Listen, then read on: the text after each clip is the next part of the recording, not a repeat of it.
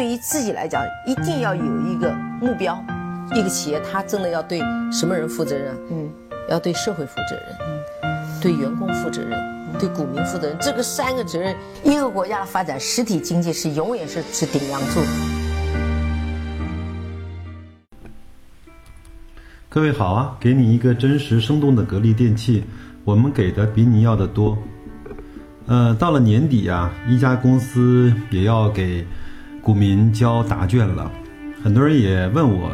整个今年格力的，呃，答卷怎么样？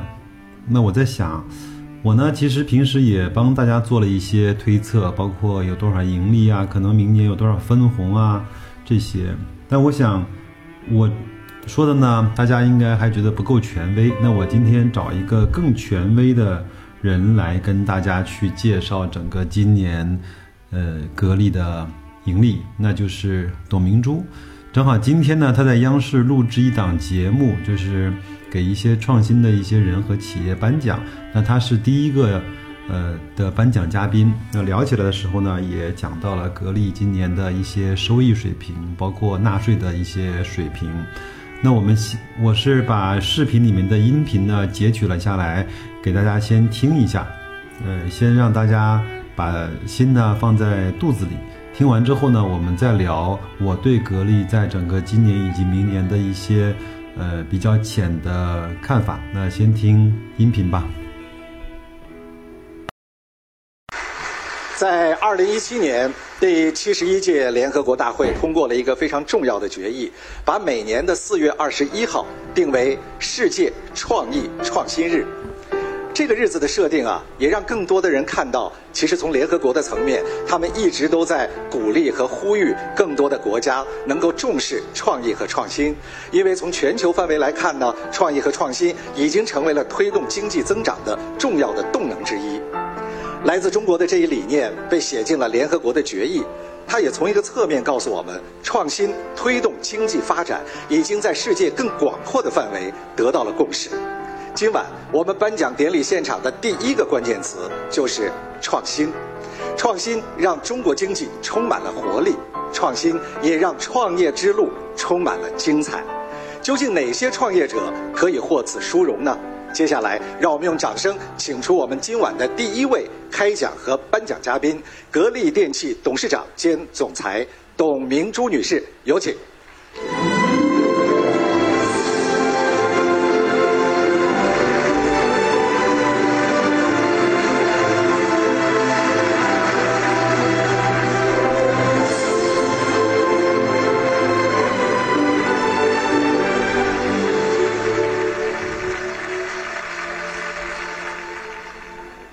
欢迎董总来到我们今天二零一七 CCTV 中国创业榜样颁奖典礼的现场。这是一个推举和诞生创业榜样的舞台。其实啊，在很多创业者的心中，我知道董总都是他们的榜样。创业者喜欢您的理由可能有很多，但是至少在一点上，他们对您是钦佩的，是有共识的，那就是你对创新不懈的追求。能不能在今天告诉大家，创新在您的心目当中有着什么样的分量？我觉得创新。来，我们请董总稍稍靠近一下话筒啊。来，好。我觉得个人认为，创新就是一个挑战，这是一个挑战的过程。嗯，最重要的挑战是挑战自己。嗯。第二个，我觉得创新可能作为一个制造业来讲，它不断的为消费者带来一种生活质量的改变，带来一种享受。啊，我觉得可能这对我来说，这就是一个实实在在的创新。这种创新也让董总和他的格力赢得了无数的掌声和喝彩，也让他们为世界带来了中国制造的骄傲。这份骄傲其实好像每天都在上演。两周之前，我刚刚遇到董总，那是因为在我们中央电视台的一个颁奖典礼上，格力捧得了 CCTV 十家上市公司的荣耀。所以，其实从这个意义上来看呢，越来越多的实业就像我们格力一样，用他们自己的创新和努力，在成就着中国经济的精彩。今天已经是我们二零一七年的岁末了，我想请董总来回望一下即将过去的这一年，你觉得中国的经济，尤其是实体经济的整体表现，可以用什么样的字眼来形容和概括？我觉得是创造力更强了。嗯。在过去的一年当中，作为格力本身来说，我觉得不仅仅是一个数字指标的变化，比如说我们会骄傲的说，我们的利润两百多亿，我们的税收两百多亿，还有你们的分红，关键是我觉得对我们给股民的分红。呃，我觉得一个上市公司它要承担几个责任吧，一个首先是对消费者的责任，第二对社会的责任，第三个是对员工的责任。那我这三个责任你做好了，股民的收益也就能收看到了。嗯，这一年企业很好，股民很好，大家关心不关心董明珠女士自己过得好不好？你们关心吗？关心。所以这是一个特别好的机会，跟所有关心您的人来分享一下这一年您过得好吗？好啊。这是必须的哈。呃，最好的方面可以透露一下吗？一个就是我觉得，呃，格力的这个过去的这个，也就是二零一七吧。嗯。呃，应该说是一个快速的发展的一个时期，不仅把空调做好，最重要的它是。进入了智能装备的这个领域，现在已经很自豪的说有自己的数控机床。嗯，我经常说现在是我们在那个加工这个零部件的这个呃公司工厂，左边是德国的数控机床，右边是格力的数控机床。对，跟世界最顶尖的一些技术，我们可以同场竞技了，是吧？对，我觉得这个过程当中是自己培养了一支的一个研发队伍。你看，对于企业家来说，企业的好可能就是自己的好。所以我们本来是关心您的个人，发现说来说去还是企业。其实，因为格力是我，我觉得什么时候要叫我讲，肯定都是以格力为自豪。这就是您的生命哈。对当然，在过去这一年，我们还看到了您个人的一次大手笔的投资，那就是进军了新能源产业。这次的进军到目前为止，您还满意吗？嗯。嗯，从我们选择这个战略来讲，当然是一个最好的选择。因为新能源是未来的一个发展方向。我也觉得新能源的这个，特别是新能源汽车的发展，我认为在汽车行业是可以说是成为一个颠覆性的。呃，颠覆了我们制造业这个汽车行业一直是跟随型。对。啊，我觉得这是我觉得是我的梦想。嗯。啊，第二个是阴阴差阳错吧。啊，原来是格力收购，因为种种原因没收购成功，嗯让我看好这个产业，也是我们应该努力的去做的一件事情。所以我我个人去投资了啊新能源啊，我相信未来新能源会越来越好，主要来源于几个方面，一个要有建设一个自己的研发队伍，一定要用心的去投入，不惜成本的投入，而不是想到回报。我觉得这是在新能源领域我们要做的一件事情。第二，一定要打造出我们中国制造的品牌来。嗯，对。所以，无论进入到哪一个领域，对于董总来说，创新。都是不会或缺的一个重要的因素。这是一条通向未来的、充满了艰辛，但是同样充满了精彩的道路。我们也希望在今天创业榜样的舞台上诞生的这些获奖人身上，同样也有特别浓郁的创新的追求意识。接下来，我们就请董总帮我们来揭晓谜底，看看即将诞生的第一位创业榜样究竟是谁。来，有请。音频听完了，呃，董明珠自己。也说整个今年格力的，呃净利润应该是在两百亿以上的。那我呢就帮大家做一个简单的推算，那两百个亿除以它的总股本是六十亿的话，那每一股的盈利应该就是在三块三毛钱。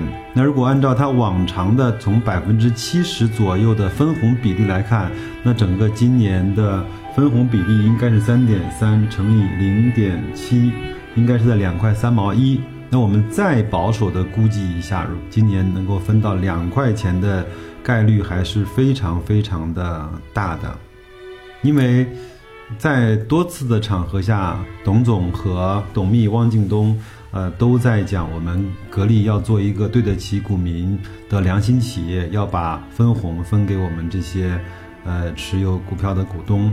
另外呢，整个董总他今年是自己投了银龙，他其实也非常需要更多的现金流来去满足他未来那些现金的支出。所以说，我觉得分红在两块钱以上应该是一个非常值得去期待，包括甚至会不会有惊喜，能够多分三毛或者是五毛。所以说，在现在这个价位上面，哪怕是以四十五块的价位上面，那按照两块三。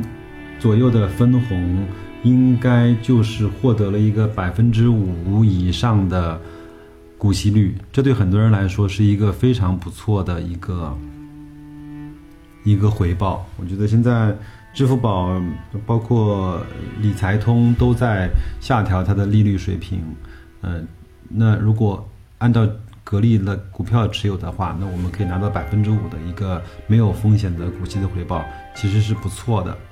那怎么展望，嗯，明年格力的一些发展呢？我觉得，呃，它依然会在它最拿手的空调行业取得一个不错的成绩。前面我也是看了海通，呃，家电团队的一篇整个对，呃，今年的一些总结和对家电行业明年的一些预测，我觉得讲的还是不错的。我觉得非常有以前徐春那个长江家电团队的一些。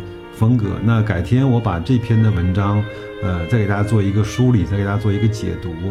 那空调这边说完了之后呢，我觉得它整个，呃，格力在今年开始逐渐发力的智能装备，包括机器人这些东西，在明年一定会得到更好的一些发展。因为从格力来看，它的每走一步的。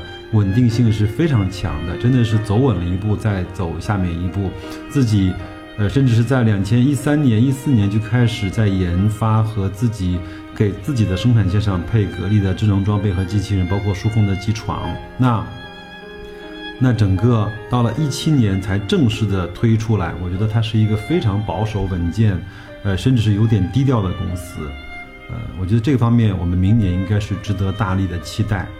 还有呢，呃，如果各位，呃，知道上个周我国家开了那个，就是中央经济工作会议，上面呢有三大战役，第一个呢就是防范金融风险，第二个呢是定点脱贫，第三个呢是，呃，防治污染啊，环保。那前两项我们也很难说有什么确定性的投资机会，但是第三项既然把既然国家把环保这一个项目把它当做未来三年的攻坚战来看待的话，那环保这个领域一定会有更多的投入和更多的重视和支持。我前面给大家讲过一个，就是格力在那个车用的尿素呃自动加注机上面的一个产品，我觉得呃就是一个非常好的一个环保的一个。呃，题材一个环保的一个设备和产品。那另外呢，嗯，它整个的这种 IEMS 这种呃光伏的能源管理系统，其实也是在给国家节省能源以及提高能源的使用的效率。包括为什么现在前面董明珠一直是在非常就是逐渐的在投银龙、投新能源，因为他知道未来的新能源一定是一个嗯不可逆的一个发展的趋势。呃，无论怎么样，是他自己投还是格力投，但是现在整个来看，只会对格力有好处。呃，那银龙现在百分之八九十的智能装备，还有一些配套都是格力做的。那我觉得未来，嗯，它一定会有更多摩擦的火花出来。包括前面也看了一个小道新闻，京东是把一一辆银董银龙的车改成了它的配送车。那我觉得万达。呃的王健林和董明珠有如此好的个人关系，我相信一定会摩擦出更好的一些，呃火花出来。我觉得在光伏空调上面，不在所有的上面，我觉得都是可以的。呃，这方面其实我们明年应该是，呃坐着稳稳的拿到分红之后，应该是去看它的发展，应该是看一台好戏正在上演的时候的心境和状态。另外呢，前面我们也都知道，格力的股价呢飙升到了四十八块一毛九，它也也也一直根据这次的回调和调整，又回到了四十一块多、四十二块多，很多人都有有点心慌了。我觉得不用太心慌，呃，好公司是这样的，就是它怎么跌下来。它就会怎么涨上去。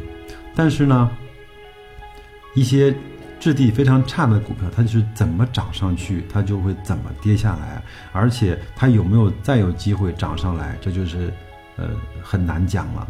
我我不想讲贾老板那个公司，我觉得很多在创业板的这些公司，它能不能再回到前面一五年，包括更多前面那个高位的时候，都很难很难讲了。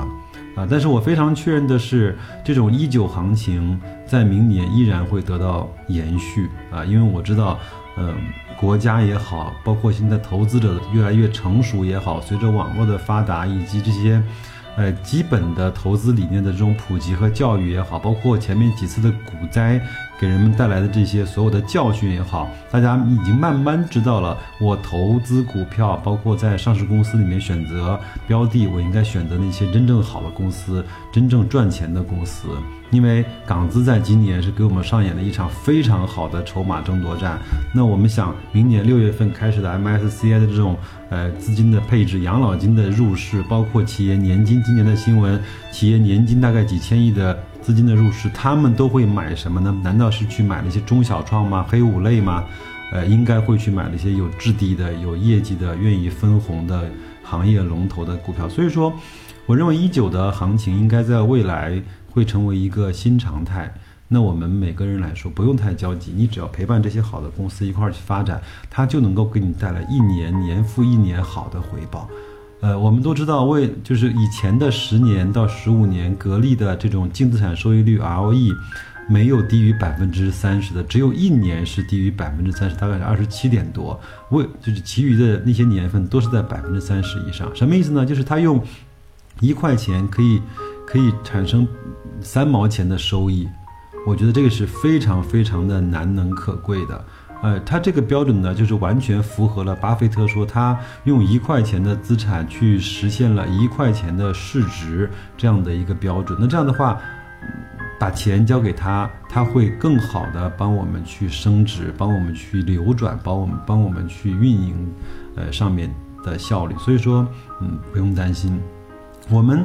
担心的只是一件事情：那些好的公司是不是越来越贵了？你买的时候是不是越来越下不去手了？那些好的公司是不是越来越少了？嗯，当你的辨别能力加强的时候，呃，一些听上去很有名的公司是不是变得没有那么有多的价值去投资了？我觉得这样的话，每个人才能够在非常多的几千只的股票。中呃锁定几十只，真正买入手的也不过就几只。但是我希望这几只的股票，这这几个的公司，我们能够陪伴它很长很长的时间。那卖出的理由我讲过无无数遍了，卖出的理由，巴菲特说只有三个：第一就是这个公司已经开始基本面变差了；第三，它实在是太贵了；第。呃呃，第二，呃，实在太贵了。第三，呃，有其他更好投资的标的出现的时候，我们这个时候可以考虑卖出。而很多人现在在现实的投资过程中，他卖出的唯一的理由就是我亏损了，它跌了，嗯，它从最高位滑落了，来股灾了。难道股灾的时候不正应该是去收集这些很好的公司筹码的机会吗？不正是应该去加仓的机会吗？当然，投资是反人性的，呃，那我们也整个一七年也反了一年人性了。我希望公司呃大家在这种反人性的过程中能够获得自己的定力，呃，获得自己的镇静，呃，那就先这样，先祝各位一七年投资。有很好的回报，也预祝各位在一八年的时候有今年有比今年更好的回报，而且是这种回报是，呃，明白是怎么回事，是持续的。再见，各位。